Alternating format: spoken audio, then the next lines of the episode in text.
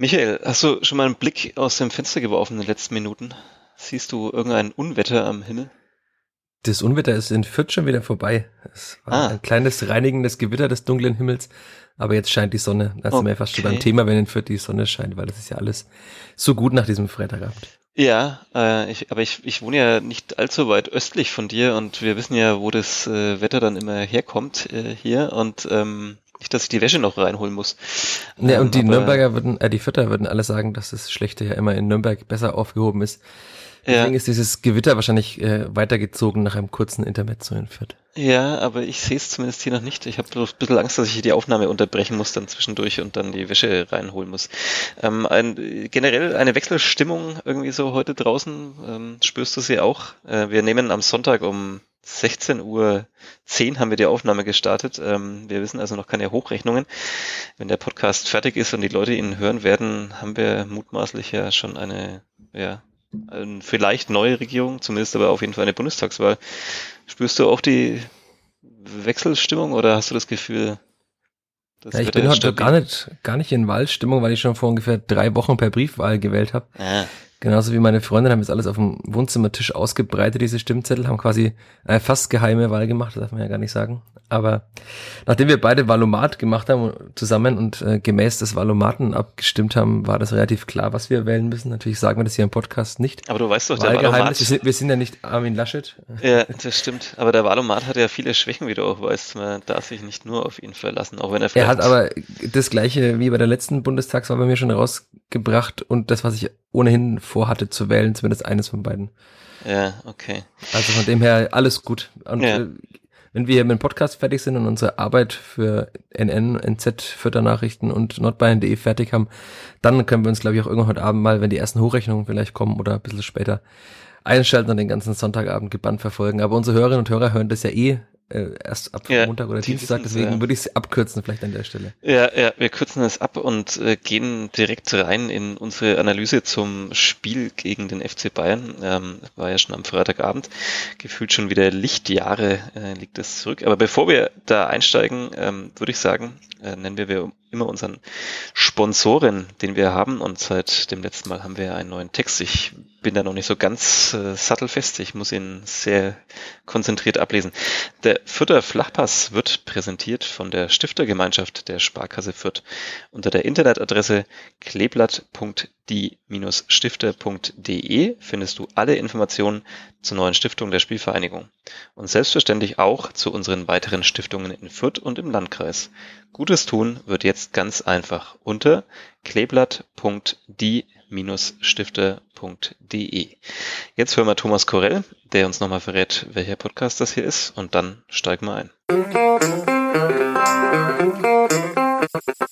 Vierter Flachpass, der Kleeblatt-Podcast von nordbayern.de. Ja, Michael, ähm, jetzt sind wir wieder da. Äh, es ist zwei Tage nach dem bayerischen Derby, wie es überall in den überregionalen Medien genannt wurde. Hier bei uns spricht da keiner davon vom bayerischen Derby, oder? Und auch nicht vom bayerisch-fränkischen Derby oder sowas. Es hat sich ja auch überhaupt nicht wie ein Derby angefühlt. Also gut so.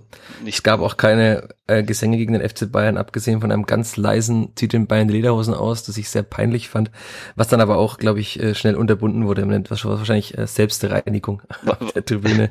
wann, wann, wann, wann hast du das vernommen? Äh, nach dem nach dem 1 zu 3 oder wann, wann kam das? Es war irgendwann in der ersten Hälfte, bilde ich mir ein, aber ich kann mir gut vorstellen, dass das vielleicht welche waren die vielleicht in dieses Spiel mehr interpretiert haben als die meisten anderen, die sonst in den Rundhof gehen.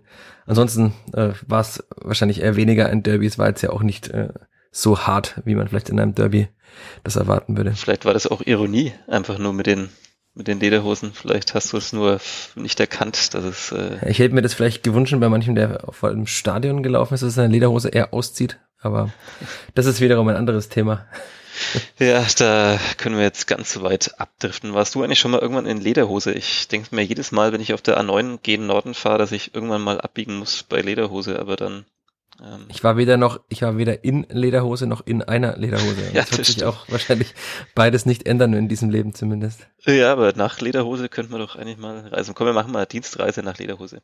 Naja, gut. Ja, das hättest ähm, du ja machen können, wenn du nicht mit dem Zug nach Berlin gefahren wärst. Das Dann stimmt. ja an Lederhose vorbeigefahren. Ja. Vielleicht äh, machen wir das, wenn wir bei RB Leipzig zu Gast sind, aber das wird dann erst dann, na, na, bei Ist ja schon in drei, drei vier Wochen. Also ja. Vielleicht kommen wir doch mal nach Lederhose. Oder wir machen es so, äh, wenn die Spielvereinigung es schafft, äh, nach diesem Saisonstart äh, nicht abzusteigen, dann, was wir eigentlich beide getippt haben vor der Saison, äh, dann äh, quasi lösen wir so eine Art Wettschuld ein und fahren gemeinsam nach Lederhose und verbringen da einen Nachmittag oder so und berichten dann im Podcast davon. Puh, vielleicht hat das sich der, und die Hörerin äh, bald wieder vergessen. Das wäre schön. okay, genug abgedriftet. Ähm, äh, starten wir direkt mit dem Moment der Woche oder wollen wir erstmal Ja, da können wir starten, weil der passt ja auch ganz gut zu diesem Spiel. Also, wie zu erwarten war dieser Moment der Woche tatsächlich am Freitagabend. Es war gegen 19.15 Uhr ungefähr, als ich äh, schon im Stadion war und mir ein bisschen dieses Spektakel angeschaut habe, wie die Menschen da überall rumlaufen und ganz gebannt warten auf diesen Anpfiff. Und dann kam erst der Mannschaftsbus der Vierter angefahren hinter der Haupttribüne, hat die Vierter Spieler ausgeworfen und sie sind ausgestiegen.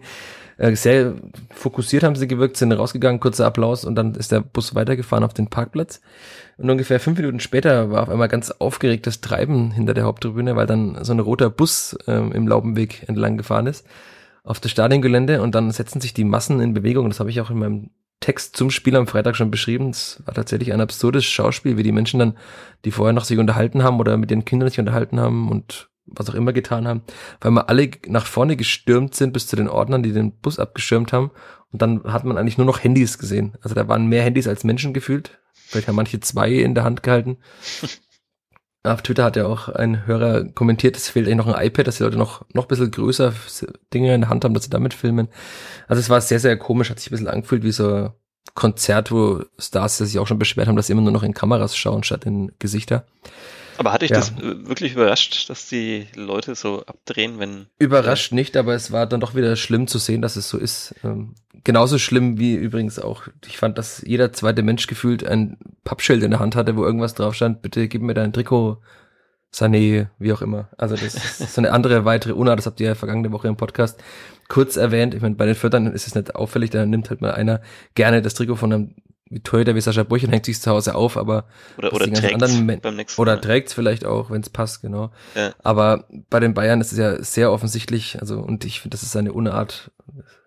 Ja. Hab mich ebenfalls gestört am Freitag, aber Dafür sind wir nicht da, das zu bewerten, aber ganz persönlich doch. dürfen wir ja sagen, dass uns das vielleicht doch ändert. Doch, dafür sind wir doch auch da, gerade hier im Podcast. Also was das Trikot von Sascha Brüchert angeht, da wurde ja schon im, in unserer Facebook-Gruppe Aufklärung betrieben. Das äh, landet nicht bei eBay, sondern ist in guten Händen ähm, und wird da auch geschätzt und geehrt. Ähm, äh, aber ansonsten, ja, äh, tatsächlich so ein bisschen ist es halt wie wenn so eine große Popband vorfährt, wenn der FC Bayern kommt. Ich, ich, ich finde es nur, also ich finde es tatsächlich eher deswegen absurd, weil, weil früher, also als ich, wenn ich so an meine Kindheit denke, ähm, wenn ich da vielleicht auch mal in einem Stadion war, ich erinnere mich auch an ein Länderspiel, wo ich dann mal von einem Nationalspieler irgendwie so ein Autogramm bekommen habe. Ähm, das, das, das war halt, gefühlt waren die Leute damals ja auch nicht so präsent. Ähm, also da gab es kein Instagram und, und äh, ja, klar, es gab Fernsehübertragung und sonst was, aber diese ganzen Spieler sind doch heute so dauerpräsent, dass ich mich dann immer frage, warum macht man jetzt da noch so ein Foto verwackelt in schon halber Dunkelheit, ähm, wie die vielleicht aus dem Bus aussteigen. Ähm, klar, es ist so der persönliche Moment, den man da festhalten will auch, dass man da mal so nah dran war oder irgendwas, aber ähm, ja, es ja, ist schon ich, ein bisschen Um es auch abzukürzen, Kultur. ist es generell sehr ein Problem in, also sowohl der Gesellschaft, aber auch in den Fußballstadien allgemein, dass irgendwie jeder noch die Inhalte, die er auch auf allen möglichen Streaming-Plattformen und im Internet in besserer Qualität bekommt, irgendwie selber festhalten will. Es gibt immer Bilder wieder aus der, aus der Premier League und so weiter, wo dann ein Spieler irgendwie jubelt vor einer Fankurve, aber die Hälfte der Menschen filmt ihm halt beim Jubeln und äh, jubelt ihm gar nicht zu. Das finde ich jedes Mal wieder verstörend. Was auch in dem Moment äh, da am Freitagabend ganz äh, witzig war eigentlich, weil die Fans haben da irgendwie verwackelten Bilder gemacht und dann ungefähr fünf Minuten später auf dem Instagram-Account des FC Bayern gab's halt äh, Top-Fotos scharf, die halt jemand mit einer guten Kamera gemacht hat und schnell hochgeladen hat und die waren halt einfach wahrscheinlich, jedes einzelne war besser als jedes, dass die 100.000 Fans gefühlt, die außen waren, gemacht haben. Aber das sind die Bayern-Spieler wahrscheinlich gewohnt, dass sie das wird in, in jeder Stadt passieren. Und was dann auch noch, wenn wir den, den Bogen noch zurück äh, zu Ende spannen, nach dem Spiel war das auch noch krass. Also wir sind ja nach dem Spiel noch lange im Stadion mit äh, Interviews und Pressekonferenzen und dann bin ich um kurz vor halb zwölf raus und dann ist der Bayern-Bus und ich durch die Dunkelheit weggefahren und da waren immer noch Menschen, die den dunklen Bus äh, fotografiert haben, wo man weiß, dass die Handykameras bei Dunkelheit mit Straßenbeleuchtung ja eh nicht so die besten Fotos machen meist. Ja, aber gut, damit kann man das vielleicht auch abschließen. Ich würde einfach die kühne These wagen, dass gegen den VfL Bochum das nicht so aufgeregt sein wird in Fürth. Vermutlich nicht. Du willst, du willst heute alles abschließen und abkürzen. Dabei sind wir doch im Podcast. Wir müssen doch ähm, ausfransen und meandern und. Aber wir reden ja noch alles. So, schon gefühlt eine halbe Stunde und noch keine einzige Sekunde über dieses Spiel. Ja, aber das macht doch nichts. Zehn Minuten, ich meine, über das Spiel, das können wir doch dann kurz und knapp machen. Ähm, mir ging es tatsächlich, zumindest bis vor Corona, eben so, dass es auf Konzerten halt äh, immer so war. Also da fand ich es fast noch komischer als jetzt die Szene, die du, die du beschrieben hast, ähm, dass man halt irgendwie so ein Live-Konzert erlebt eigentlich, aber eigentlich viele nur nonstop damit beschäftigt sind, das, diesen Moment irgendwie zu fotografieren, zu filmen, irgendwas, anstatt mal das zu genießen. Und ähm, ja, manchmal gibt es dann auch Leute, die fotografieren dann wiederum die ganzen Leute, die fotografieren. Ähm, das ist natürlich auch lustig. Ähm, und empören sich dann da bei Twitter zum Beispiel drüber. ja, genau, hab, ging mir auch schon manchmal so, aber ähm, na gut, okay, jetzt lassen wir es vielleicht dann wirklich gut sein an dem Punkt. Wo, wo sollen wir starten? Müssen wir das Spiel, das jetzt schon äh, gefühlt so lange her ist, äh, chronologisch aufarbeiten ähm, oder steigen wir? Du warst im Stadion, du hast das große Glück gehabt. Ich wollte ja eigentlich auch dabei sein, aber man hört es meiner Stimme vielleicht noch etwas an. Ich habe mir in, in, in, in Berlin eine ordentliche Erkältung abgeholt, die mich die ganze Woche über dann flach gelegt hat. Und ähm, ja, die Berliner Grippe, wie ich es immer nenne. Keine Ahnung, ob ich mir das im zugigen Olympiastadion geholt habe oder in den äh, Kneipen, in denen ich danach dann eher zufällig noch gelandet bin. Bist du sicher, dass das immer noch eine Grippe ist? Naja, es war tatsächlich, glaube ich, nur eine Erkältung. Dafür ging es mir dann zu schnell wieder zu gut. Aber ähm, und ein Test habe ich natürlich, wie man es in diesen Tagen auch immer macht, auch sofort absolviert und ja, ähm, Corona dürfte es auch nicht sein. Äh, ja, chronologisch das Bayern-Spiel durcharbeiten oder steigen wir mitten in der Pressekonferenz ein oder, oder irgendwo anders? Boah, ich denke mal, dass die meisten Hörerinnen und Hörer das Spiel wahrscheinlich in irgendeiner Form gesehen haben. Das heißt, nacherzählen werden wir es nicht mehr müssen. Ja. Noch ganz kurz zu deinem Fehlen auf der Pressetribüne. Das hat dazu geführt, dass der geschätzte Kollege Thomas Häberlein vom Sportinformationsdienst auch mal auf einem sehr bequemen Sessel Platz nehmen durfte, wie er sagte. Er hat mich gefragt, ob das okay ist, wenn er sich auf deinen Platz setzt. Er saß dann zwischen den Kollegen vom Kicker und mir. Und da haben wir zumindest einem Kollegen noch was Gutes getan, indem du nicht dabei warst. Also wenn, wenn dann ihm, also wenn, wenn ich ihm irgendjemand was äh, quasi meinen meinen Sitz anbieten würde, dann diesen Kollegen. Also sehr gerne. Grüße an der Stelle. Ja, falls er Podcasts hört. Keine ja, mit Ahnung. Sicherheit. Er ist doch ein Franke. Ja, wahrscheinlich. Okay, also wir machen es nicht chronologisch, dann würde ich äh, anders einsteigen. Du hast ähm, Stefan Leitl in der Pressekonferenz ähm, nach dem Spiel gefragt, äh, warum er diesmal ein 4-3-3 gewählt hat als System. Er hat dann kurz überlegt, dann ein bisschen geschmunzelt und dann einfach nur ja, ein, ja, der FC Bayern hat er gesagt. Das waren genau vier Worte. Ja, genau. Ich wollte es jetzt auch nochmal gerade durchzählen. Ja, der FC Bayern. Ähm, ja, äh, wie, gut, äh, ob das jetzt aufgegangen ist, kann man jetzt natürlich leicht beantworten. Nein, weil sie haben verloren, aber vielleicht gehen wir trotzdem ein bisschen tiefer rein. Fandest du, das hat Sinn gemacht, ähm, da umzustellen? Gefühlt ist die Raute ja ein bisschen in Vergessenheit geraten. Also auch die Spiele davor war ja, war es ja auch keine Raute, sondern so ein ja, so eine Doppelsechs und dann so zwei vorgelagerte Mittelfeldspieler. Wie fandest du diesen Ansatz jetzt? Boah, er war auf jeden Fall unerwartet. Er kam unerwartet. Also wenn man das so gesehen hat, dass Green für Itten in die Mannschaft kam, dachte jeder wahrscheinlich, also mir inklusive, dass halt dann 4-4-2 wird mit dieser eben altbekannten Raute, dass Green auf die Acht rückt und äh, Harvard Nielsen und Branimir Gotha eben vorne wie zu guten Zweitliga-Zeiten zusammen angreifen. Und dann ging das Spiel los und dann haben wir uns auch ein bisschen auf der Pressetribüne angeschaut, weil dann irgendwie Jeremy Duziak eben nicht auf der 10 gespielt hat, wo man vielleicht erwartet hätte, dass er spielt, sondern eben ganz links und daneben Gotha und Nielsen und diese Dreierreihe vorne ist auch defensiv immer so angelaufen. Also tatsächlich war das ein 4-3-3. Auch war natürlich sehr offensiv, weil sie damit eben sehr weit äh, vorgeschoben haben. Auch das Mittelfeld, man hätte ja erwarten können, dass Seguin und Griesbeck als äh, Doppelsechs spielen. Die haben ja dann auch in einer Dreierreihe eigentlich mit Julian Green gespielt, wobei sich Griesbeck natürlich ein bisschen defensiver verhalten hat, aber es war dann doch eine sehr offensive Herangehensweise. Und Stefan Leitl hat ja nachher auch gesagt, wir haben das umgesetzt im Spiel, was wir vor dem Spiel kommuniziert haben. Mhm. Wäre auch schlimm, wenn nicht, dann müsste man als Trainer ja wirklich äh, große Wutanfälle bekommen. Ähm, ja, aber es ist ja die Frage, ob man das dann auch auf dem Platz bekommt. Ne? Also er ja. hat gesagt, sie sind mutig, was auch witzig war. Er hat nämlich gesagt, Natürlich werden wir gegen die Bayern jetzt nicht ganz hoch anlaufen, aber wir werden schon immer mal wieder versuchen, sie früh zu attackieren. Und mhm. gefühlt haben sie das ja über 75 von 90 Minuten lang gemacht, dass sie die Bayern hoch attackiert haben. Ja. Wo man jetzt dann auch, ist gut, dass du so mit eingestiegen bist, weil dann können wir ja gleich ja auf das 0 zu 1 kommen. Mhm. Ich habe nachts, nachts, als ich heimkam aus dem Rundhof, noch mal ein bisschen auf, auf das Zone noch mal reingeschaut. Und dann hat auch Ralf Gunisch das ganz gut erklärt, der geschätzte äh, Kollege oder Ex-Spieler, der zumindest das Spiel analysiert hat, auf der Zone, dass die Vierter halt eben sehr weit vorgeschoben haben mit insgesamt sechs Spielern. Also da war ja dieser Pass, Ballgewinn von Marco Meyerhöfer, der den Ball mhm. vorspielt, ich glaube für Gotha. Und dann verliert der Gotha den Ball und die Bayern sind halt so gut, dass sie sich einfach aus diesem schnellen Pressing, das Gegenpressing der Vierter sofort befreien, mhm. schicken Alfonso Davis und dann sind sechs Vierter hinter dem Ball quasi oder vor dem Ball, je nachdem wie man sieht. Mhm. Alfonso Davis ist halt einfach sehr schnell, also einer der schnellsten Spieler der Bundesliga, über 36 kmh schnell und da, es ging einfach alles dann viel zu schnell für die Vierter und dann war halt einfach da auch überhaupt keine Ordnung mehr im Rückraum. Ja. Dann kommt dieser Pass rein von äh, Davis und nach dem Pass fällt Maxi Bauer noch ein bisschen blöd ab und dann fällt der Baller genau Thomas Müller vor die Füße, der aber halt keinen Gegenspieler hat, weil halt das alles total ungeordnet ist.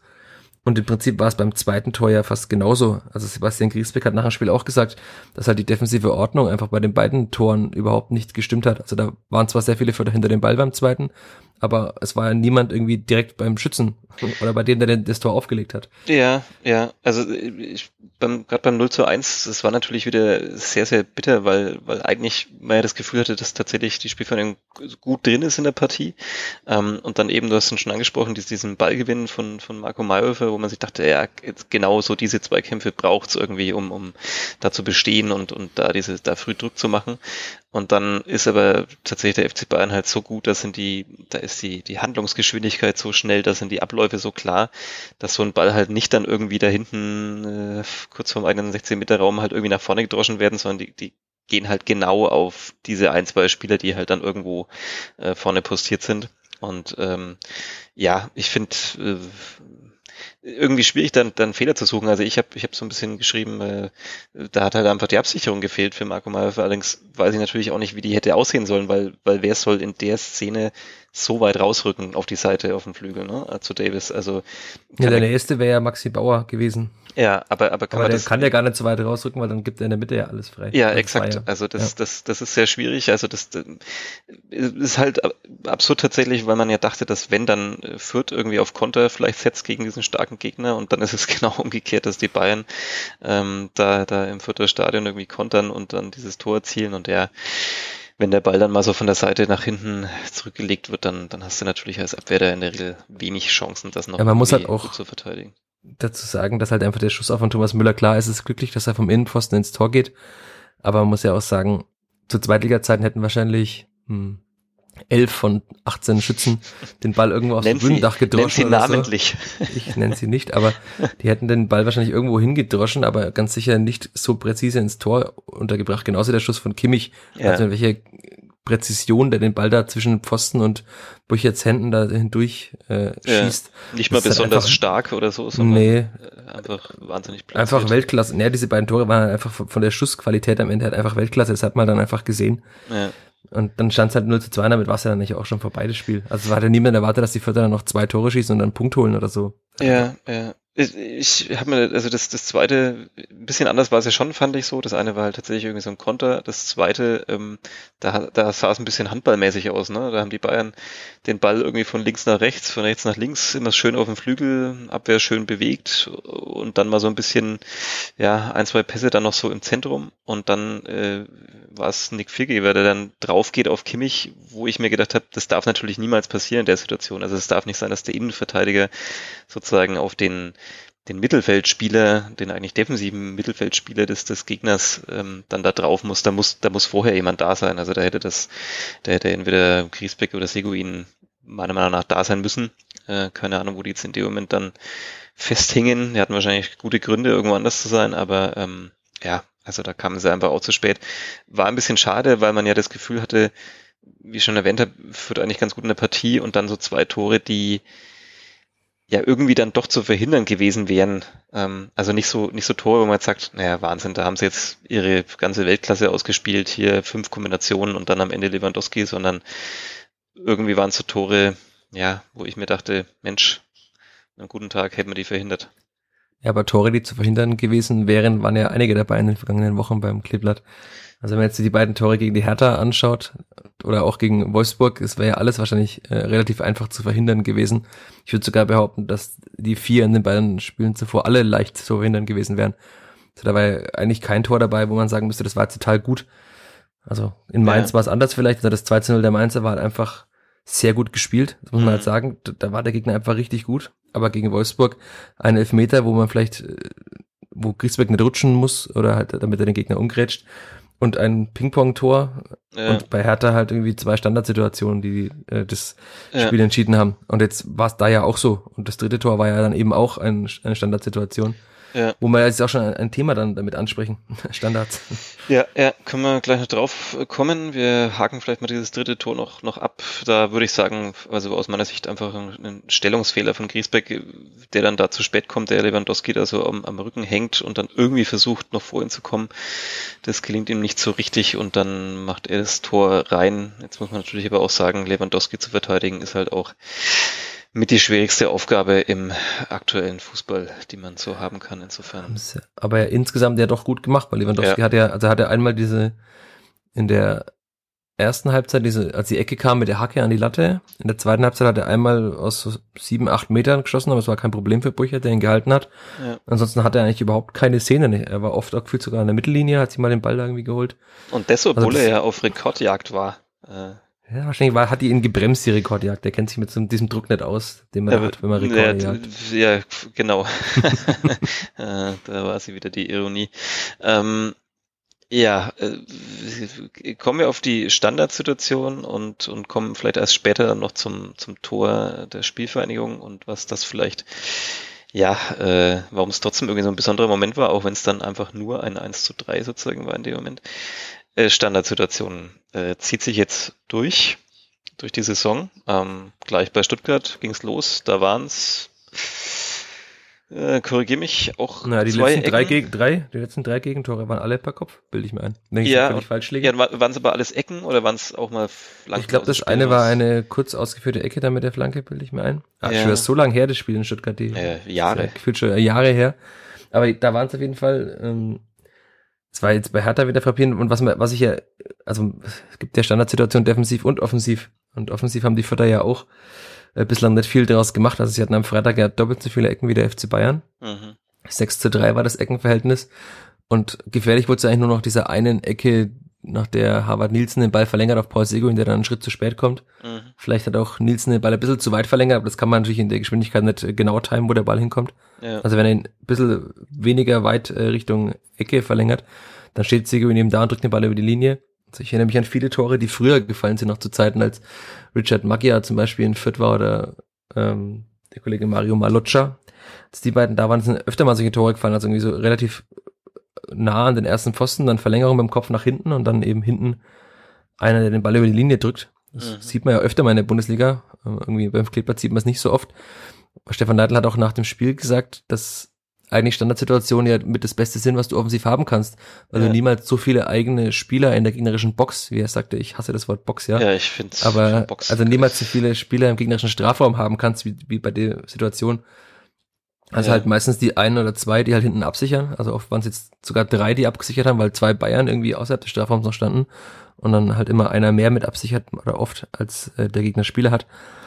Aber dann waren ja trotzdem immer noch genügend Spieler im gegnerischen Strafraum, und, aber passiert ist damit ja nicht wirklich viel. Also abgesehen von dieser einen Situation, wo Stefan Leitl dann noch sagte, wenn der Ball da reingeht und es mit 1 zu 2 in die Pause geht und dann passiert in der 48. Minute das, was wir noch nicht angesprochen haben, die rote Karte gegen Pavard, mhm. dann kann das Spiel schon nochmal andere Dynamik nehmen. Aber es ist eben nicht ja. passiert und dann blieb das halt alles äh, im Konjunktiv. Ja, absolut. Also ich glaube auch, dass ähm, also Bayern hat es dann natürlich auch, muss ich sagen, auch wieder recht souverän gemacht nach dem nach der roten Karte. Ähm, viel angebrannt ist da nicht bis zur Schlussphase, wo sie dann etwas sorglos verteidigt haben. Ähm, aber ja, tatsächlich, also jetzt 1 zu 2 gestanden in dem Moment, dann wäre wahrscheinlich noch mehr das Publikum gekommen, dann äh, ja, wäre vielleicht noch eine andere Dynamik da gewesen. War alles natürlich konjunktiv, äh, kann genauso gut sein, dass den Bayern dann ein, zwei Konter äh, dass ihnen gereicht hätten, um das Spiel zu entscheiden. Aber ähm, ja, äh, also ist es tatsächlich auf beiden Seiten ein Thema. Ähm, jetzt ist es ja auch sowas, Standards kann man natürlich trainieren. Ähm, also besser so als vielleicht irgendwelche Situationen aus dem Spiel heraus. Werden sie ja wahrscheinlich auch regelmäßig tun. Aber ähm, was meinst du, woran liegt's? Also ist es dann halt trotzdem auch wieder die Qualität der Spieler, die dann da den großen Unterschied macht? Oder, oder glaubst du, dass es schon irgendwie eine Gelegenheit gibt, um, um das in den Griff zu bekommen? Also vor allem erstmal in der Defensive und dann vielleicht auch noch mehr Gefahr auszustrahlen. Also ich hatte jetzt so ein bisschen das Gefühl, wenn, wenn Duziak Standards tritt, dann sind die etwas gefährlicher als die von Green zuletzt. Ähm, trotzdem kam jetzt noch nicht bei viel rum, äh, nicht viel bei rum. Braucht es noch einen anderen Schützen bei Ecken und Freistößen? Pff, äh, fehlt da einfach halt David Raum, der ist am Wochenende recht ja, gut genau, der hat das sehr, sehr gut gemacht bei Hoffenheim. Das hat mir auch wehgetan, das anzuschauen, weil, also allgemein David Raum momentan zu beobachten, er war ja am Anfang nicht so, so, so gut bei Hoffenheim, aber mittlerweile wirkt er halt so, als wäre er nie weg gewesen in dieser Mannschaft, die jetzt zwar keine sehr gute, aber schon eine durchschnittliche Bundesligamannschaft ist. Und seine, er hat ja einen sehr guten Freistoß geschossen, der dann äh, an den Pfosten ging und von da dann hat ihn jemand abgestaubt zum 3-1, glaube ich, war es. Mhm. Für Hoffenheim seine Standards an sich waren gut. Ähm, wie du das hast, Dutzjak jetzt schon angesprochen, die fand ich auch gut und das war ein Viertel oft ein Problem. Also wo wir immer sitzen im Stadion auf der Pressetribüne, dann hat, hat man ja auch Menschen hinter sich noch sitzen, die einem auf anderen Plätzen eben im Stadion sind. Und da hat man schon auch also jetzt auch gemerkt oder auch früher schon, dass halt dann oftmals geflucht wurde, wenn halt diese Ecken, es war in Fürth ja echt ein Problem oder Freistöße auch, die halt einfach so halb hoch kamen an den 5-Meter-Raum, wo einfach immer der gegnerische Spieler ihn wegschlagen konnte. Ja, auch schon letzte Saison übrigens, also in der ja. Saison, die, die so gut lief. Aber ich kann mich auch schon da erinnern, ähm, meine, da waren jetzt noch nicht so viele Zuschauer da, aber sagen wir mal, ein, äh, es gibt jetzt nicht so direkt diesen Julian Green Fanclub für Freistöße und Ecken in Fürth. Ja, aber Duziak hat das jetzt echt gut gemacht, da kann man hoffen, dass es auf jeden Fall besser wird. Man hat ja gesehen letztes Jahr an Bochum zum Beispiel, die sind jetzt auch nicht immer nur mit spielerischer Klasse aufgestiegen, aber die haben halt einfach in vielen Spielen, hat Robert Schul eine gute Ecke geschlagen und hat im Zweifel halt jemand in der Mitte eingenickt oder eingeköpft oder eingeköpfelt, mhm. wie die Kollegen von der SZ schreiben. Weil man ja kann ja nichts, man kann ja nicht einen Ball köpfen, eigentlich, das geht ja nicht. Aber wir schweifen schon wieder ab. Also Doch, das ist halt das Problem ist halt für so. Ich, hab, ich war nur gerade leise, weil ich musste drüber nachdenken.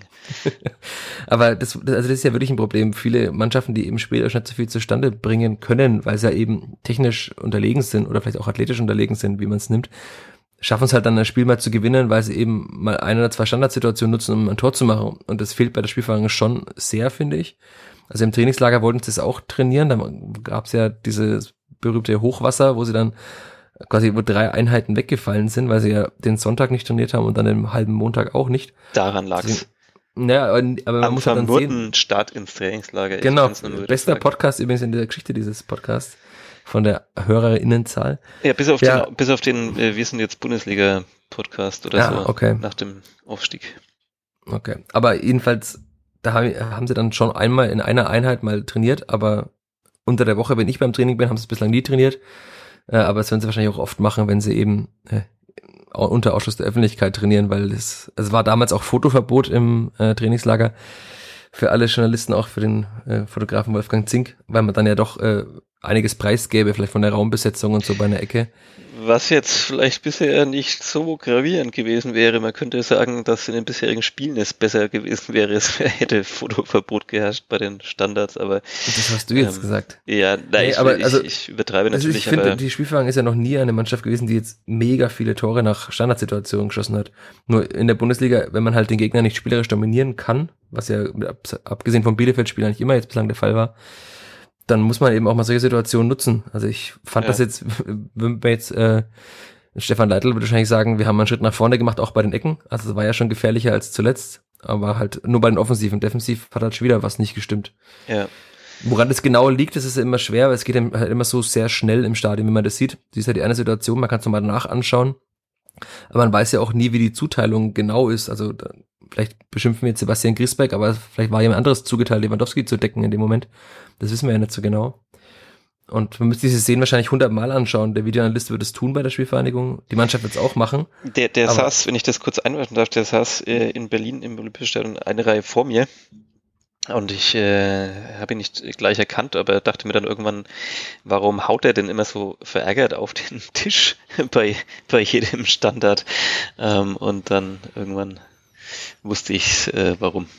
Du ja. meinst, Problem ist adressiert auf jeden Fall schon mal. Ja, also ähm, das ist tatsächlich wahrscheinlich auch äh, fies, wenn man dann da sitzt und, und man weiß ja, was besprochen wurde oder so, welche Laufwege, sonst was, welche Ideen man, man also mir geht's tatsächlich auch so. Ich, ich finde auch, dass das, äh, das geht mir jetzt aber, da kann ich mal wegzoomen von Foot. Ich, ich finde generell, dass das bei Standards im Fußball ist mir eigentlich viel zu wenig Kreativität im Spiel. Also ich, ich finde, dass, dass in anderen Sportarten, sagen wir mal, mehr gemacht wird aus so Situationen. Also ähm, ich weiß, es ist immer schwer vergleichbar und so, das, das mit anderen Sportarten zu, das, das aufzumachen, aber ich, also es muss ja nicht gleich so ein Stolperer sein, wie ihn Thomas Müller einst fabriziert hat, ähm, aber, aber trotzdem, also ich finde, da gäbe es noch so viel Spielraum, um mal was auszuprobieren oder halt äh, tatsächlich dann nicht immer draufzuhalten, sondern dann vielleicht, äh, ja, dann doch zwei Leute auf Außen zu schicken, die dir irgendwie die, die Abwehr auseinanderziehen und sonst was. Also gefühlt ich hätte so viele Ideen ähm, leider dafür. Vielleicht bewirbst du dich als Standardtrainer bei der Spielvereinigung. Ja, ähm, ich vermute, dass das Gelächter sehr groß wäre, wenn ich da dann an der Grunerer Hart am Tor stehe und, und, klopfe, aber ähm, ja. ja. Man hat ja gesehen, also der FC Liverpool ist natürlich finanziell ganz anderes Sphären, hat ja sogar einen Einwurftrainer mal gehabt oder haben sie noch weil sie eben auch sagen, aus dem Einwurf kann man ja auch viel machen. Also mhm. ich finde, Jedro Willems hat irgendwie, also er ist halt eher einen sehr bulligen Oberkörper, aber seine Einwürfe am Freitag waren auch schon fast Flanken eigentlich. Mhm. Das Problem ist halt einfach, wenn halt dann der Gegenspieler Obermecano und Süle heißt, dann ist es halt auch nicht so einfach, da ständig zu äh, gewinnen, das, das Duell. Ich habe mir auch mal ein bisschen die Zweikampfquoten angeschaut, also Süle 95%, Prozent, Upamecano 94%. Also die haben halt einfach fast alles äh, wegverteidigt. Ja. Wieder bei so der schönen Fußballsprache. Aber das ist zu Aber, wenig. 95 Prozent Süle ist einfach zu wenig. Ich würde sagen, der muss weg von den Bayern. Da gibt's noch bessere. ja, zum Beispiel einen gewissen Nick Viergeber, der ja 100 Prozent seiner Duelle am Freitag gewonnen hat. Ja, sag's nicht zu laut. Am Ende hört da jemand zu und dann ist der. Ja, da darfst du jetzt ja mal tippen, wie viele Duelle, äh, wie viel Prozent seiner Duelle hat Maxi Bauer gewonnen. Zumindest laut Bundesliga.de Statistik. Ah, das ist jetzt fies. Also du hast also, das Spiel im Fernsehen gesehen, du hast sehr viel besser gesehen. Ja, aber aber so genau habe ich jetzt auf seine Zweikampfquote nicht geachtet und ähm, also sie war bei 33 Prozent kürzlich. Okay, ja, das ist natürlich, also hört sich jetzt miserabel an, aber ich finde, man muss natürlich auch mal gucken, erstens, wie viele führt eine. Also ich meine, wenn du halt, also manchmal gibt's ja so einen, der ja 50 Prozent gewonnen, dann schaust du drauf, und er hat halt zwei Zweikämpfe geführt. Das kann man natürlich auch sagen, ja gut, ist auch wenig, muss auch mehr Zweikämpfe führen, aber ist immer die Frage, wo, wo stehst du, was, was bietet sich da, also, also, ja, ähm, gut. Klar, also diese Zahlen sagen jetzt roh noch nicht viel aus, aber wenn ein Verteidiger alle seine Duelle gewinnt, ist es auf jeden Fall schon mal kein schlechtes Spiel gewesen. Das ist nicht ganz Und schlecht, ja. Wir sind uns wahrscheinlich auch einig, dass Nick Viergeber wahrscheinlich äh, mit der wichtigste Transfer war, die Spielverein gemacht hat in diesem Sommer jetzt. Ja. Also klar haben sie jetzt dann trotzdem in jedem Spiel mindestens zwei Gegentore kassiert, aber eigentlich ist ja im Strafraum selbst kaum mehr was passiert. Also es waren jetzt äh, zwei Weitschusstore, zumindest außerhalb des 16ers und ein, eine Standardsituation und auch in Berlin war es ja auch nicht so, dass Viergeber schuld war an den Gegentoren. Also da, da kann man auf jeden Fall sagen, das ist ein Mensch, also wenn die Spiel für den Klassenhalt schafft, dann ist er auf jeden Fall ein Faktor defensiv. Ja, Bislang. auch als, als Lautsprecher einfach so, als, als äh, Dirigent da hinten raus. Also ähm, ein wahnsinniges Organ, finde ich. Das ja, aber ich finde, er hat immer so, das hört sich immer sehr seltsam im Stadion, weil er so eine sehr hohe Stimme hat, ja, wenn er ja. schreit. das, äh, also ich, ich höre ich höre eigentlich immer bei diesen Spielen fast nur äh, Burchard und, und Viergeber auf sehr unterschiedlichen Tonlagen. Aber um, er ist ähm, auch, wenn, wenn wir das noch äh, als Hintergrundinfo für unsere Hörerinnen äh, hier raushauen. Er ist ein sehr freundlicher Mensch auch. Wir haben ja letzte Woche mal, also die drei Journalisten, die da waren, mit ihm länger gesprochen, hat sich zehn Minuten Zeit genommen, machen ja manche Spieler auch nicht so gerne. Er hat sehr viel gesprochen. Man merkt halt, dass er schon einiges erlebt hat und dass er auch sehr reif ist im, im Kopf, ne? Also nicht nur Fußballer schreibt, sondern auch im Kopf sehr reif und ein sehr freundlicher Mensch auch ist. Ja, das äh, kann man ruhig mal erwähnen, weil das kommt ja tatsächlich manchmal ein bisschen zu kurz in diesem Betrieb. Äh, manche denken, glaube ich, immer, wir wollen ihnen Böses dabei wollen wir uns doch nur ein bisschen unterhalten, weil wir so einsam sind und ähm, ansonsten allein an uns. Oder weil wir halt einfach äh, den Zwang haben, irgendwas zu schreiben. Oder das, ähm, das hast jetzt wiederum du gesagt. Wir haben jetzt, jetzt glaube ich, äh, gefühlt, oder vielleicht nicht nur gefühlt, 15 Minuten über Standards unterhalten. Das ist auch wahrscheinlich Rekord für diesen Podcast. Ähm, Aber eigentlich wir, haben wir auch nichts Sinnvolles gesagt. Also wir haben zumindest nee, einen Tipp für die Spielfragen, wie sie das besser machen können. Doch, mich verpflichten als kreativen Standard äh, äh, äh, Kompetenzfachmann. Ich werde Stefan Leitl am Dienstag mal sagen, vielleicht hat er ja Lust. Bitte nicht, bitte, wenn, du, wenn dir irgendwas noch an unserer Kollegialität liegt, dann, dann tu es nicht. Ja, ähm, wir haben keinen echten Tipp. Wir hoffen einfach, dass es irgendwie besser wird. Hinten wie vorne, ähm, dann könnten mir schon mal mehr gehen. Äh, ja, was muss man von dem Spiel noch aufarbeiten? Ich meine, vorher war ja war die Frage eigentlich bei vielen nur so, wie hoch fällt's aus, äh, nachdem ja die Bayern ähm, Bochum echt wirklich sehr alt aussehen haben lassen in der Vorwoche. Ähm, das ging jetzt einigermaßen klimpflich aus, vielleicht auch, weil die sehr gierigen Bayern, wie sie auch in der Süddeutschen Zeitung auch beschrieben wurden nach dem Bochum-Spiel, dann halt auch nicht in jedem Spiel ähm, so aufdrehen und dann vielleicht auch mal denken, er ist jetzt auch mal gut. Ähm, oder weil es die Fütter natürlich auch phasenweise auch sehr, sehr gut gemacht haben. Ähm, ja, das ist eine bedingt ja auf das andere. Also ja. die beiden haben es nicht so gut gemacht, was aber wahrscheinlich auch daran lag, dass die Fütter es eben gut gemacht haben. Also ja. sie haben ja doch erstaunlich durch dieses hohe Anlaufen erstaunlich viele Fehler produziert oder provoziert in der Anfangsphase, fand ich. Da ist, glaube ich, zweimal der Ball ins Aus passt geschlagen worden von der bayerischen Hintermannschaft da hinten und das lag natürlich daran, dass halt die Förder ihnen auf den Füßen standen. Also mhm. wenn da kein Gegnerdruck da ist, dann spielen sie sich den Ball halt einfach zu und dann machen sie es vielleicht auch zwei Minuten lang, wenn keiner stört. Und so mussten sie ja irgendwelche Aktionen machen. Und dann passieren halt selbst in Bayern mal Fehler. Also Upamecano mhm. ist ja auch noch kein erfahrener 30-jähriger Innenverteidiger, sondern ist auch noch jung. Dann spielt er halt auch mal einen ins Aus. Oder auch Neuer hat in der Schlussphase auch mal einen Ball ins Aus gehauen.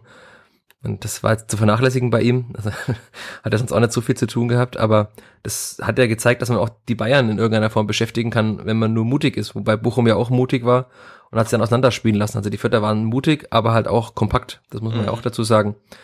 Also ja. sie waren ja hinterher alle sehr stolz auf diese Leistung und man kann das natürlich auch sein, wenn man, das wurde ja von uns, aber auch von vielen anderen Medien vor dem Spiel nochmal herausgepickt. Also diese Etatunterschiede, dass halt äh, die Vierter 17,5 Millionen, das ist jetzt ja offenbar die Zahl, die hat Rashid Susi jetzt schon zweimal gesagt, das waren anfangs mal angeblich 16 Millionen Etat.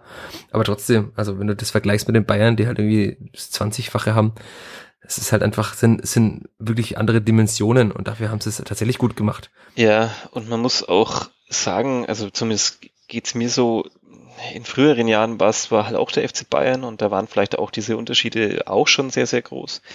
Aber ähm, irgendwie ist dieses Niveau, diese Personalität, vielleicht auch die Einstellung inzwischen halt nochmal eine andere. Also wenn man da so an, an die Mario Basler Zeit vom FC Bayern denkt, dann, dann war das natürlich irgendwie nochmal so anders. Sie haben, die haben schon auch, wenn sie wollten, irgendwie gefühlt alle herspielen können, aber äh, da gab es schon mehr Ausreißer so drin in so einer Saison. Inzwischen ähm, finde ich, muss halt wirklich also sehr, sehr viel zusammenkommen, dass, dass Bayern dann mal so, ähm, ja, das nicht auf den Platz bringen kann, was sie da an Qualität haben. Das ist, äh, ich weiß nicht, ob es die Einstellung ist der Spieler, dass es diese ganzen NLZ-geschulten äh, Spieler inzwischen sind und, und die es früher nicht waren, die dann vielleicht doch mal tatsächlich mal noch einen trinken gegangen sind, so richtig, oder einen mehr oder einen öfter ähm, als die heutige Generation. Aber äh, also, ja, äh, das also Mario Basler würde jetzt sagen, die sind alle verweichlicht und es ist ein Wunder, dass sie trotzdem noch so gut sind wie sie damals. Ja, ja. Aber wir hängen jetzt eher weniger den, diesen Thesen der alten Recken nach. Ja, also man muss ja einfach bei den Bayern auch sagen, diese, diese Gier kommt halt auch von Spielern wie Kimmich, Müller, auch Lewandowski. Also diese Mannschaft sind halt einfach Spieler, auch Goretzka. Ich, ich fand das schon wieder nervig, wie sie manchmal halt irgendwie ständig reklamiert haben bei irgendwelchen Kleinigkeiten oder auch, wie sie sich haben fallen lassen, aber es sind halt einfach Spieler, die halt alles für den Erfolg tun. Und mhm. da würde jetzt einer würde sagen, das ist halt total abgeklärt und sie machen das alles für den Sieg. Manche Sachen sind halt irgendwie sympathisch. Also ich finde es gut, wenn jemand auch beim 500 aufhört und halt sich ärgert, weil er den Ball ins Ausschlägt, obwohl es eigentlich völlig irrelevant ist für das Endergebnis. Ja. Aber manche äh, Angewohnheiten der Bundesligaspieler finde ich dann doch schon, naja, ja. ich enthalte mich eine Bewertung. Ja, manche, manche sind, manche Sachen sind kompliziert, aber tatsächlich, da sprichst du was an. Ich, also ich erinnere mich an diese eine Szene, wo dann ja auch äh, Julian Nagelsmann gelb gesehen hat, ähm, also sich so aufgeregt hat über diese, diese Entscheidung, dass, glaube ich, Fürth dann den Freischuss bekommt. Ähm, Duziak wird da so an der Seitenlinie angegangen.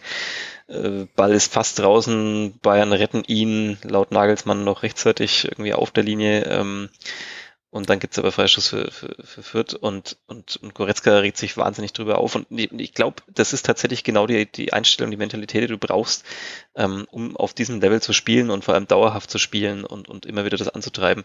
Erstens, weil du vielleicht Spiele erlebt hast, in denen eine Einwurfentscheidung ganz erheblich war ähm, und, und vielleicht ein Spiel mit entschieden hat, weil du es einfach mal erlebt hast und danach weißt, okay, es geht nicht nur um den Einwurf, es geht um den Ballbesitz für den Gegner und wer weiß, was daraus passiert.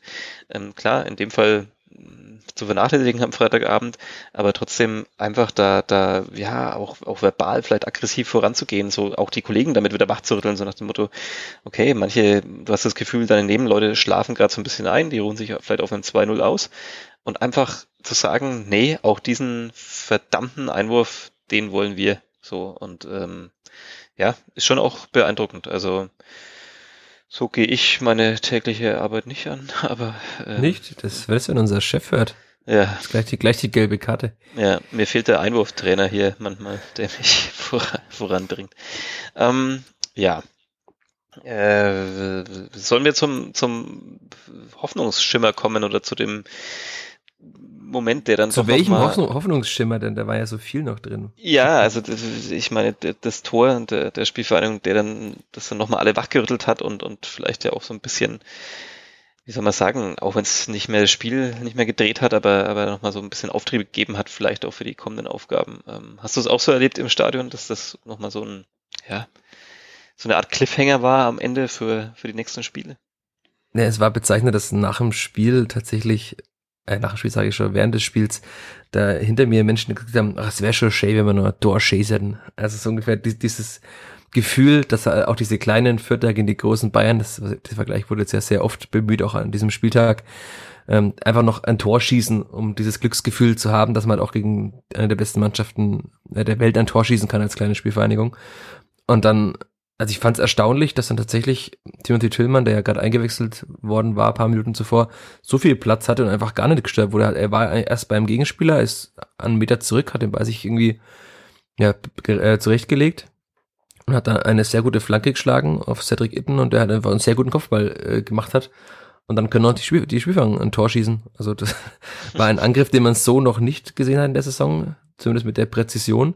Also mhm. Timothy Tillmann ist ja technisch das wissen wir alle, das wissen auch alle Beobachter, dass er technisch sehr beschlagen ist, aber bislang hat er sich halt körperlich und so weiter noch nicht durchsetzen können in Fürth. Aber Stefan Leitler hat ihn hinterher auch sehr gelobt, dass er halt einfach sich verbessert hat die vergangenen Wochen über und sich auch damit belohnt hat, jetzt dann, also diese guten Leistungen haben eben dazu geführt, dass er sein Bundesliga-Debüt geben durfte und hat er dann bewiesen, warum er es geben durfte. Also diese Flanke war sehr gut, der Kopfball war sehr gut und dann war es tatsächlich, das hat sich angefühlt, als hätte Itten da gerade das Siegtor gegen die Bayern geköpft in der 94. Minute. Also Vielleicht dachte er, das ist. ja, zumindest war es ja das 1-0, der auf dem Platz war, das kann man dazu sagen. Also ja. da stand ja, als er reinkam, stand es noch 0-0. Und Fußballer sagen ja immer, jedes Spiel beginnt bei 0 zu 0. Vielleicht beginnt auch für die Einwechselspieler jedes Spiel bei 0 zu 0. Ja, es war natürlich auch sein äh, Premierentreffer. In genau, der, er hat dann nach dem Spiel auch gesagt, das war sein erstes Bundesligator und als Angreifer, er hat, also er hat so ungefähr, ich zitiere ihn jetzt mal sinngemäß, als Angreifer glaubt man immer daran, dass man ein Tor schießen kann. Man glaubt auch gegen die Bayern daran, dass man schießen kann, aber es ist halt meistens dann doch e-, etwas schwerer, äh, gegen die Bayern ein Tor zu schießen, als jetzt vielleicht gegen Arminia Bielefeld.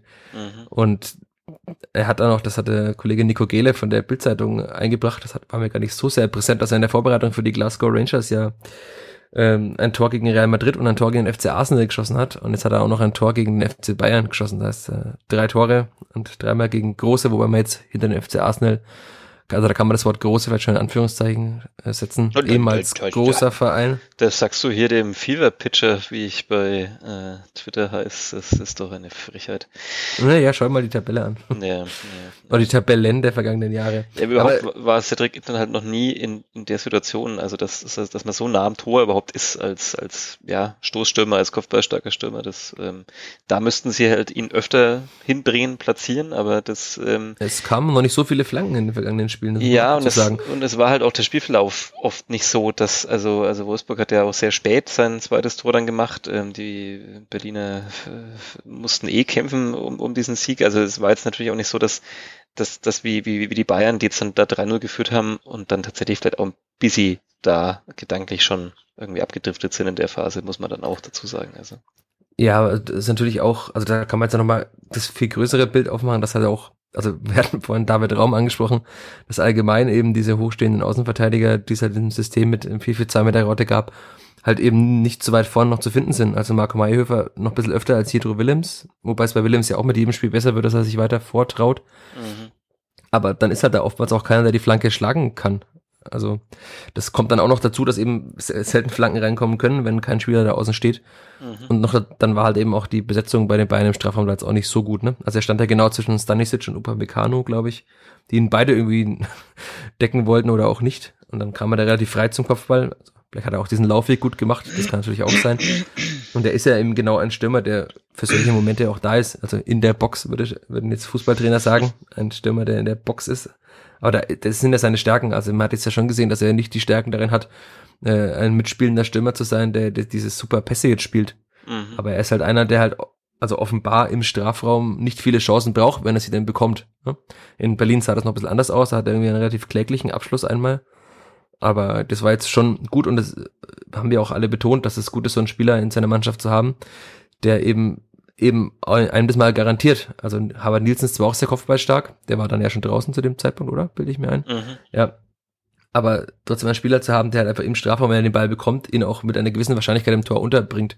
Ja, ja.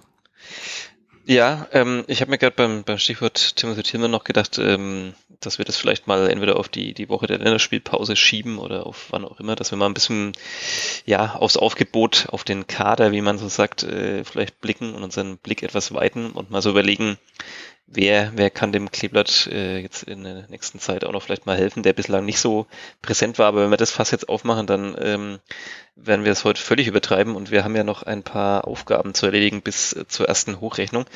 Ähm, das finde ich auch gut, das zu tun, weil es war ja schon auffällig, dass jetzt zum Beispiel Adrian Fein am Freitag gar nicht im Aufgebot war. Äh, Justin Hochmann zum dritten Mal in Folge nicht im Aufgebot war, da kann man dann doch schon mal über einige Dinge, Personalien jetzt reden. Also es waren ja. jetzt dann doch schon mit dem Pokalspiel sieben Spiele, ähm, das ist quasi ein Fünftel der Saison mit dem Pokalspiel eingerechnet, dann kann man schon mal sagen, welche Trends sich gewiss ableiten lassen. Ne? Also auch ja. Nils Seufert war zwar jetzt mal wieder auf der Bank, aber hat auch nicht mitgespielt.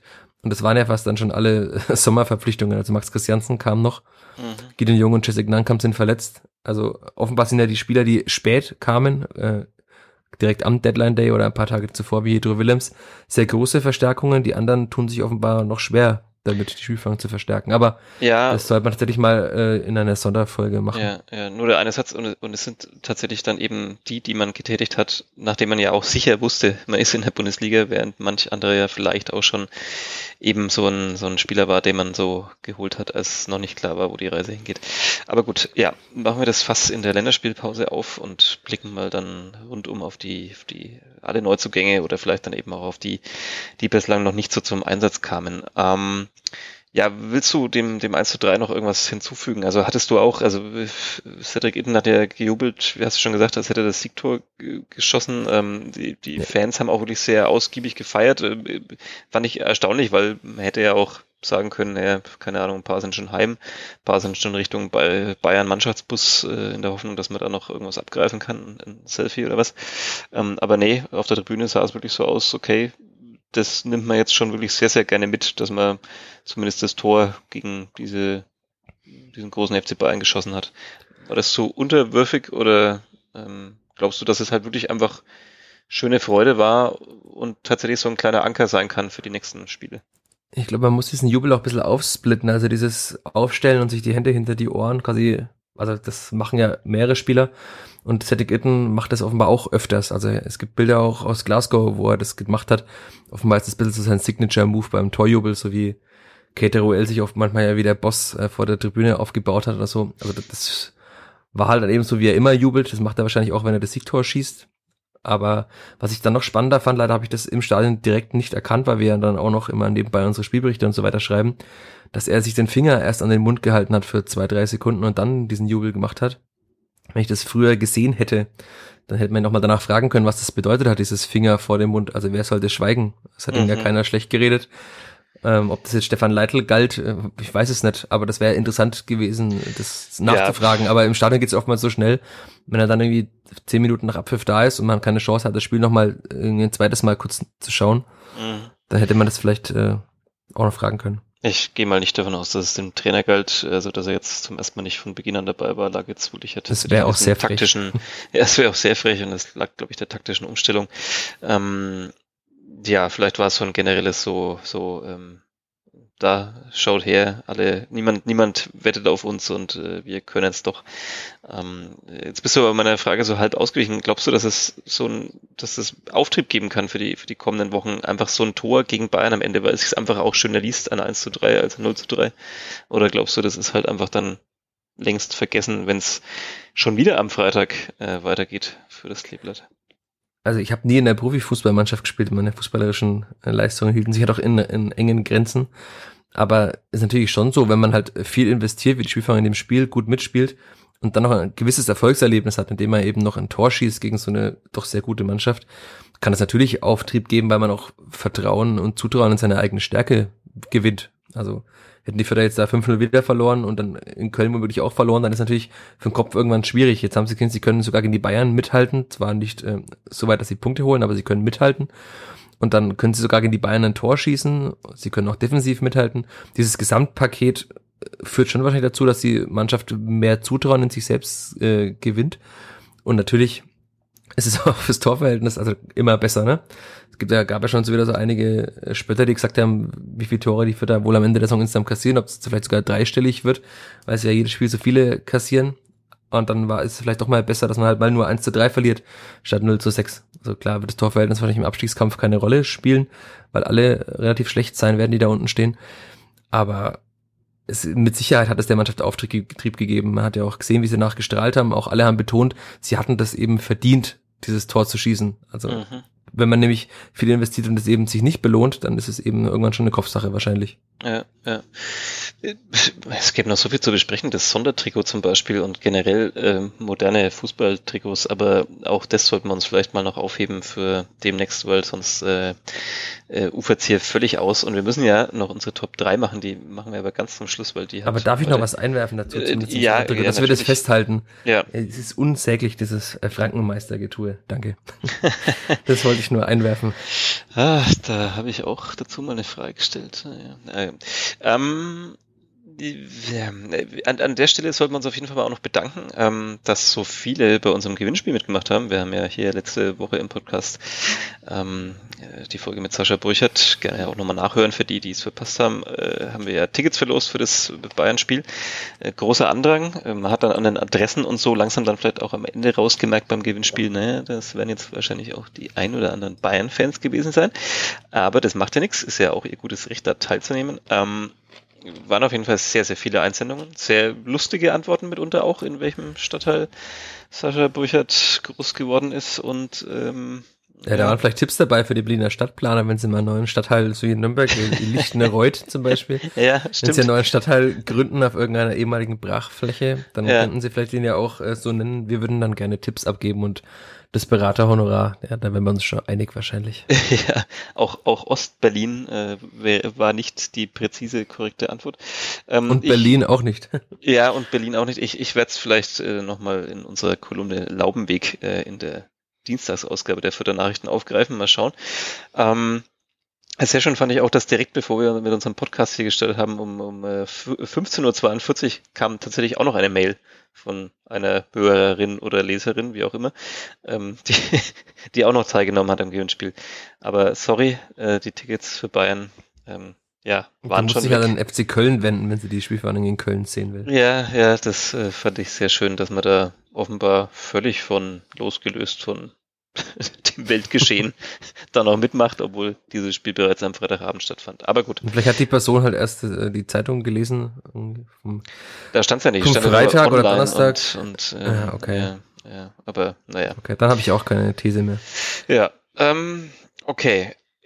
Haben wir das Spiel angemessen abgehandelt? Haben wir noch was vergessen? Muss man dazu noch was sagen? Sonst würde ich, äh, um die Stunde dann hier noch voll zu machen, dir noch äh, eine Top 3 hinknallen. Ich würde mich zu dem Fazit hinreißen lassen, dass äh, das Spiel gegen die Bayern zwar schön war für alle Beteiligten, aber dass es einem auch nicht viel nützt, wenn sie jetzt in Köln dann einfach wieder das nächste Spiel verlieren, ohne damals nicht so negativ, nicht so Nein, jetzt, also, geht's, jetzt geht's los. Du bist ja schon fast auf Vereinslinie, die mich immer kritisieren für meine Negativität, aber bin ich doch nur Realist.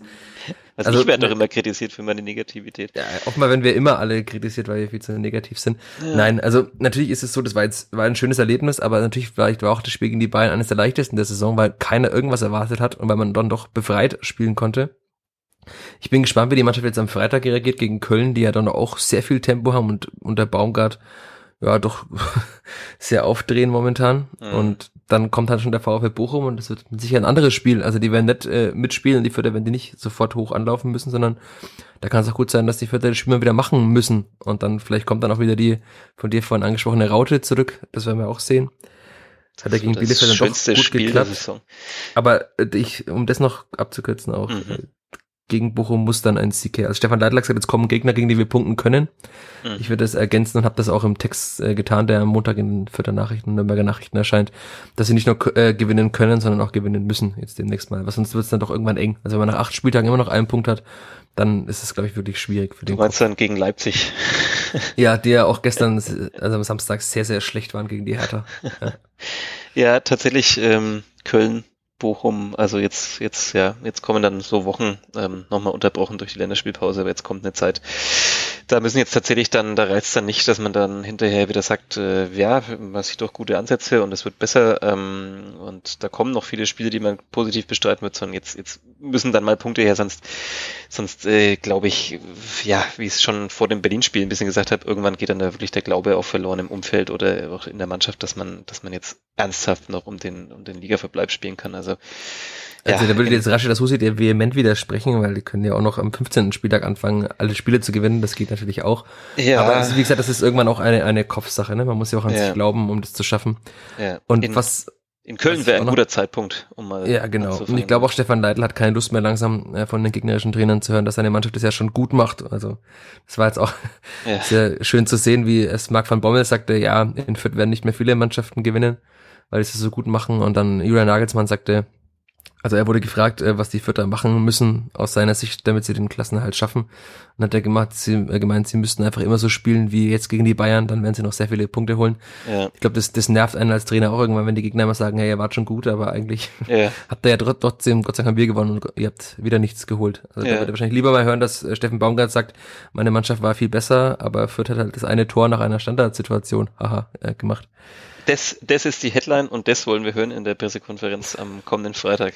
Ich Fürth bin gespannt. Gewinnt äh, dreckig 1 zu 0 in Köln und Steffen Baumgart sagt danach, wir waren deutlich besser. Ähm, Fürth hat es eigentlich gar nicht gut gemacht, aber wir haben verloren und das eine Tor fällt dann halt tatsächlich nach einer Ecke oder einem Freistoß. Ähm, ich bin schon sehr gespannt, weil ich am Freitag nach Köln fahren werde wie das sich da alles so abspielt. Äh, Köln hat ja auch als erstes Stadion, wo ich nur zu Gast bin, 2G äh, nur noch statt 3G. Mhm. Mal schauen, ob sich das in irgendeiner Form anders äh, anfühlt, ob die Menschen dann vielleicht noch näher zusammenstehen, als sie es eh schon tun.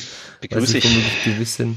Ich begrüße 2G, ja, abgesehen Wir müssen so viele Sonderpodcasts noch machen. Ja, 2G auch noch. Abgesehen ja, von aber den armen Leuten, die sich tatsächlich nicht äh, impfen lassen können gegen das Coronavirus. Ähm, und, aber die können äh, dann zumindest eine Ausnahme, also ein ja. Attest dafür bekommen, ne? Also ja. in diesem Sinne, lasst euch impfen, danke. Ja.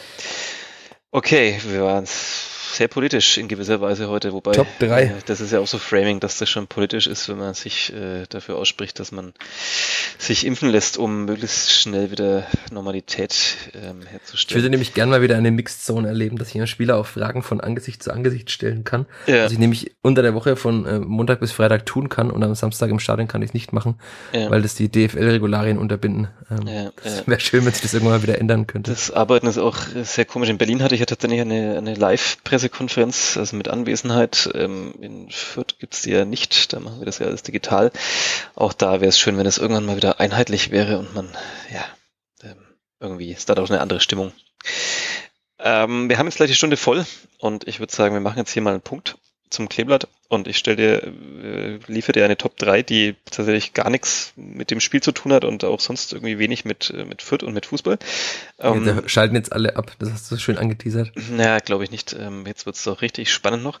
Hinten raus äh, habe ich, muss ich aber gestehen, geklaut vom äh, Podcast Abteilung Basketball, ähm, der sich um die Basketball-Bundesliga dreht. Ich hoffe, du und, fragst mir irgendwas zum Basketball, was uns kann nee, ich gleich sagen. Äh, nein, nein, nein. Ähm, nee, ganz anders. Da ging es in der letzten Folge darum, ähm, Podcaster 1 hat Podcaster 2 gefragt, welche drei Sportarten er komplett überhaupt nicht leiden kann. Und das äh, darfst du jetzt auch machen. Du warst ja, damit mache ich die Überleitung, du warst am Samstag nach diesem Höhepunkt am Freitagabend dann beim, bei einem weiteren Höhepunkt. Bei einem weiteren Höhepunkt, beim Faustball. Ähm, da werden jetzt vielleicht einige HörerInnen sich denken, was ist das überhaupt? Die können es dann gerne mal bei Wikipedia nachschauen. Ähm, Oder in der NN, FN und auf Nordbayern. Exakt. Wäre auch noch wichtig. Und ähm, ja, äh, war ein Höhepunkt, sagst du, aber ähm, jetzt darfst du völlig ironiefrei tatsächlich sagen, du hast ja im Laufe der Jahre jetzt hier in deiner äh, äh Tätigkeit als Sportdirektor auch so einiges kennengelernt. Ähm, wir haben uns äh, letztens da auch schon mal so ein bisschen drüber unterhalten, aber du darfst jetzt wirklich mal die drei nennen, die du einfach komplett nicht leiden kannst, egal ob du jetzt da mal warst oder nicht. Also du darfst natürlich irgendwas nennen. Ja, aber das ist jetzt unfair, weil wenn ich jetzt da was sage, dann sind alle äh, genervt oder hassen Nein. mich jetzt, wenn ich dann irgendwann mal wieder zu ihnen komme, ja, um über ihren Sport zu berichten. Die hören ja eh nicht zu, hier hören ja nur Fußballfans zu. Und, naja, äh, unterschätzt mal unsere weit gestreute Leserschaft und Hörerschaft nicht. Ja, nee, komm jetzt einfach raushauen, du darfst drei nennen. Ähm, ja, da kann ich gleich anfangen. Ich mag Basketball nicht. Mhm, okay. Das ist, da bin ich ja schon mal in der Sportredaktion bei zwei von äh, sieben Köpfen sehr weit unten dann jetzt angekommen. Bei eher bei drei oder vier. Ich weiß, also ich, ich sag einfach, ich mag Basketball nicht so sehr. Okay. Ja, warum sag mal einfach, ich mag, ich, ich sag bei allem jetzt dazu, ich mag es nicht so sehr wie den Fußball. Ja, okay, das darfst du machen, deine, deine Mimimi-Einschränkung. Äh, magst du auch noch sagen, warum? Äh, das kann ich gar nicht so sehr begründen. Ich, bei allen Sportarten, die man irgendwie so erlebt und da mal zuschaut und so weiter. Bei manchen fühlt man sich ja dann doch mehr, ein bisschen mehr hingezogen, bei anderen eher weniger. Beim Basketball hat mich, das hat mich irgendwie nie gepackt, diese Sportart. Ich weiß auch nicht warum. Sie ist ja eigentlich schon sehr spektakulär und so weiter. Ich war auch bei mehreren Spielen schon in, in diversen Ligen. Also sowohl gute als auch weniger gute Spiele habe ich gesehen, aber irgendwie hat es mich nicht gepackt. Also ich kann das gar nicht so sehr begründen, warum. Ein Freund von mir, der mag es auch nicht so, war auch mal mit da und hat gesagt, äh, es liegt für ihn daran, dass einfach quasi zu viel passiert, also äh, quasi zu viele Körbe fallen, wenn man es vom Fußball gewöhnt ist, dass halt in der Regel vielleicht ein, zwei, vielleicht auch mal fünf Tore fallen, aber dass halt wenige Szenen über so ein Spiel entscheiden, während halt beim Basketball dauernd was passiert. Aber ja. Ähm, okay, wir notieren äh, Top 1 Basketball. Welche zwei weiteren Sportarten würdest du sofort verbieten lassen, wenn du könntest? Äh, gar keinen natürlich, weil jeder den Sport ausüben kann, den er will. Das ist echt sehr unfair, was du hier gerade machst. Dass ich mich da jetzt outen muss. Ja, man muss ja auch mal ein bisschen über die Grenzen gehen. Hm. Ich würde tatsächlich sagen, dass ich äh, Quidditch sofort verbieten würde. Das hatten wir ja schon mal. ja. Äh, das ist aber tatsächlich ja ein Sport, der auch äh, mit einem gewissen Ligabetrieb zumindest oder halt in Turnierform äh, immer wieder abgehalten wird. der ist für mich kein Sport, das ist einfach. Das ist tatsächlich kein Sport, aber es gibt Quidditch, also auch das kann man googeln. Vielleicht findet man auch einen Text von mir über Quidditch in Nürnberg. ja, das, äh, das kommt jetzt dann auch. Jetzt muss ich noch eins wählen. Das mhm. ist echt mhm. schwierig. Ähm, also ich war gestern in, in Eibach beim Faustball und ich war schon sehr oft beim Faustball. Ne, die Sache ist, die Leute sind jetzt da kommt, Jetzt kommt die entschuldigende Vorrede. Nein, also ich sage ja, dass ich würde ja, wie ich schon sagte, keine Sportart verbieten, aber es gibt halt Sportarten, die packen ein und ein, welche die packen ein eher weniger. Und wenn ich zum Beispiel, also um jetzt noch ein bisschen auszuholen, äh, zum Ringen zum Beispiel gehe, da würden ja auch viele sagen, es ist ekelhaft, wie die, sie sich da irgendwie halb nackt in diesen äh, Fake-Borat-Anzügen da anfassen, aber das irgendwie packt mich die Sportart auch, weil ich halt mit vielen Ringern schon zu tun hatte und weiß, wie hart die halt arbeiten dafür. Und, oder halt auch andere Sportarten, die sind halt eben einfach, also die packen einen emotional ein bisschen mehr. Das liegt auch immer in der Atmosphäre zum Beispiel. Und Faustball, also das kennen wahrscheinlich tatsächlich viele Hörerinnen nicht. Und irgendwie ist es immer wie langsames Volleyball für mich. Mhm. Also man darf da ja dann, der Ball darf aufkommen im Feld, äh, nicht wie beim Volleyball. Wenn beim Volleyball der Ball aufkommt, ist er ja dann eher meist weg. Und beim, beim Faustball darf der Ball eben einmal aufkommen und dann auf so einem großen Feld ist es oftmals relativ langsam, weil dann spielen sie den Ball vor und dann kommt er wieder auf und ja. Kurzes äh, dazu, es packt mich auch emotional nicht, aber trotzdem war ich in Eibach, weil da ein neues Turnierformat ausprobiert wurde, was vielleicht auch mir äh, gefallen könnte. Zumindest war es spannender. Die haben nämlich zwei gegen zwei gespielt ähm, und nicht mehr fünf gegen fünf auf einem kleineren Platz mit einer Bande rundherum, weil das war früher auch immer schön zu sehen, wenn in diesen Turnhallen dann die Menschen quasi auf die Matten schon fast gestiegen sind, weil es eigentlich keine Auslinie gab, um den Ball irgendwo zu retten. Also Sorry, TV Eibach, ihr macht sehr gute Arbeit, aber Faustball hat mich auch nicht so gepackt bislang. Schön, wie du, wie du fünf Minuten Entschuldigung vorangestellt hast, um sie dann doch gnadenlos äh, fertig zu machen. Ja. Das war auch einfach keine schöne Kategorie jetzt. Also das mhm. hat, da kannst du gleich den Kollegen von Abteilung Basketball sagen, dass sie aufhören sollen, so unfaire Kategorien zu schaffen. Ich finde manchmal, also gerade im Podcast muss es ja hier auch mal ein bisschen, ne, wir können ja nicht nur hier Harmonie-Podcast sein und äh, sonst was und irgendwann darfst du halt nochmal deine drei Lieblingssportarten nennen, aber für den Moment finde ich das doch ganz gut. Ähm, Fußball, Fußball, Fußball. Hopp. Ja, ja, genau. Schön, dann würde ich sagen, machen wir hier einen äh, Schlusspunkt. Es ist schon der Nachmittag, der Sonntagnachmittag weit vorangeschritten. In nicht mal mehr einer Dreiviertelstunde gibt es die erste Hochrechnung und wir müssen noch wahnsinnig viel in der Zeitung machen. Ähm, ja. Der Kollege Wolfgang Lars, äh, wir sind ja hier immer so der Transparenz-Podcast hat schon zwischendrin mal angerufen. Wahrscheinlich erwartet er von uns, dass wir noch irgendwas über Hockey oder über ja, Faustball oder was auch immer schreiben. Mich der Kollege Schano, der wissen wollte, ob ich noch mehr zu Handball schreibe, als ich bereits getan habe. Nein, Grüße.